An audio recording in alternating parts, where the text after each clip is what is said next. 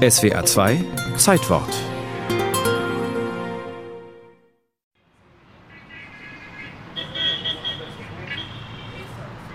Es ist ruhig geworden im Palestine Hotel, nur der Straßenlärm dringt noch durch die undichten Fenster. Wenn mal ein oder zwei Zimmer belegt sind, dann sei das schon gut, erzählt Saad Abdel Wahab, der stellvertretende Direktor des Hotels. Das Palestine Hotel war früher wie ein Bienenstock. Es war vollkommen ausgebucht. Während des Irakkriegs wurden Zelte auf dem Dach aufgebaut. Der ehemalige Glanz des Fünf-Sterne-Hotels ist längst verblasst. Es riecht leicht muffig. Das Interieur ist in die Jahre gekommen. Manche Stockwerke gleichen einer Baustelle, nur dass dort niemand arbeitet. Nach der Besatzung ging es steil bergab. Früher hatten wir das allerbeste Personal. Es hatte in Hotels in der Schweiz oder Frankreich gelernt. Jetzt haben die meisten gar keinen Abschluss mehr.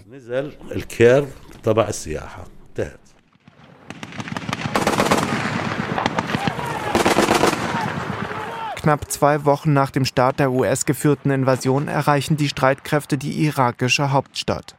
Am 3. April 2003 beginnt dann der Kampf um Bagdad. Sechs Tage dauert er an.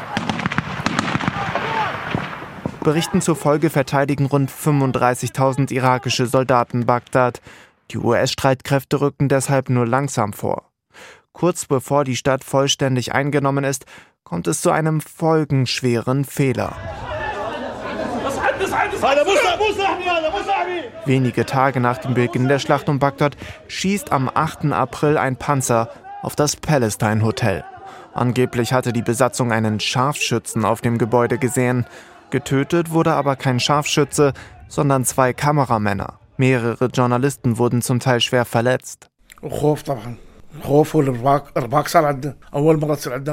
Natürlich hatte ich damals große Angst. Es war das erste Mal, dass so etwas passierte, dass das Hotel angegriffen wurde.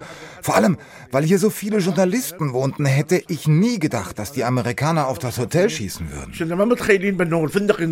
Oh, Krekor. Er hatte kurz vor der US-Invasion angefangen, im Palestine Hotel zu arbeiten.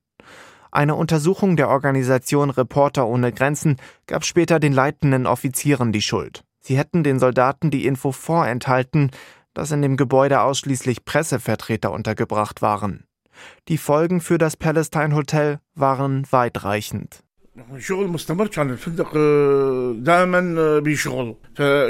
Die Arbeit ging zwar erstmal weiter, doch die Gäste wurden immer weniger.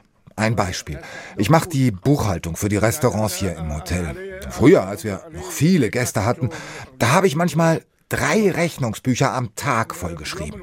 Jetzt verbrauche ich im ganzen Jahr nicht mal drei. Der Niedergang des Palestine Hotel steht sinnbildlich für das ganze Land. Rund ein Viertel der Iraker und Irakerinnen lebt laut UN unter der Armutsgrenze. Die Jugendarbeitslosigkeit liegt bei über 30 Prozent. Alkohol- und Drogenmissbrauch sind weit verbreitet.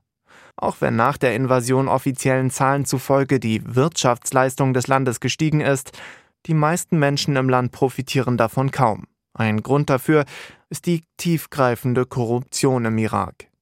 Übernachtungsgäste kommen heute kaum noch ins Palestine Hotel. Geld würde vor allem reinkommen, weil einige Räume als Geschäfte vermietet werden, berichtet der stellvertretende Direktor Saad Abdel Wahab.